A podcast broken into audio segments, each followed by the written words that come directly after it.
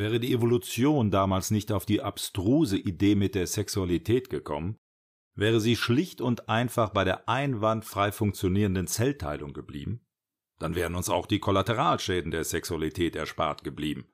Zum Beispiel der Tod. Und der nervt ja nun wirklich. Denn der Tod ist der Preis, den wir alle für die Sexualität bezahlen müssen. Toll.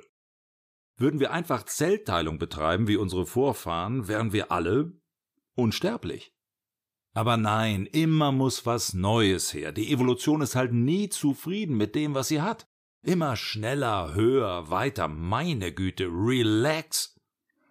Okay, mit reiner Zellteilung und ohne Sexualität hätten natürlich auch die großen Liebesgeschichten nie stattgefunden. Oder halt anders.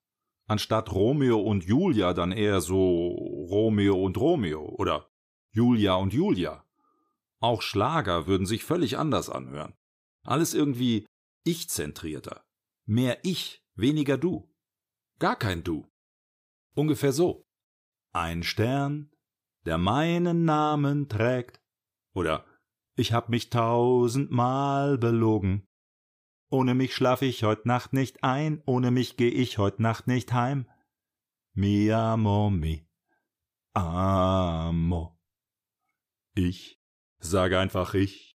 Und dann sag immer wieder ich. Bei so viel Sympathie und so weiter. Eine neue Teilung ist wie ein neues Leben. Na na na na na na.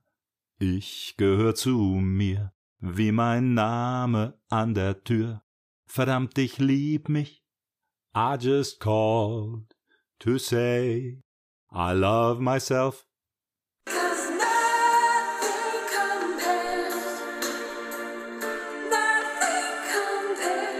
To me. Oder die Beatles. Cell Division. Zellteilung eben. Das wäre dann reine, unmissverständliche Selbstliebe. Das Heil würde nicht beim anderen gesucht, sondern bei sich selbst. Erlösung durch sich selbst. Es gab auch schon immer Eingeweihte, die wussten das ganz genau. Whitney Houston zum Beispiel. Die hat das ja auch schon auf den Punkt gebracht. Because the greatest love of all is happening to me, I found the greatest love of all inside of me. Tja, wäre vielleicht auch irgendwie gesünder gewesen.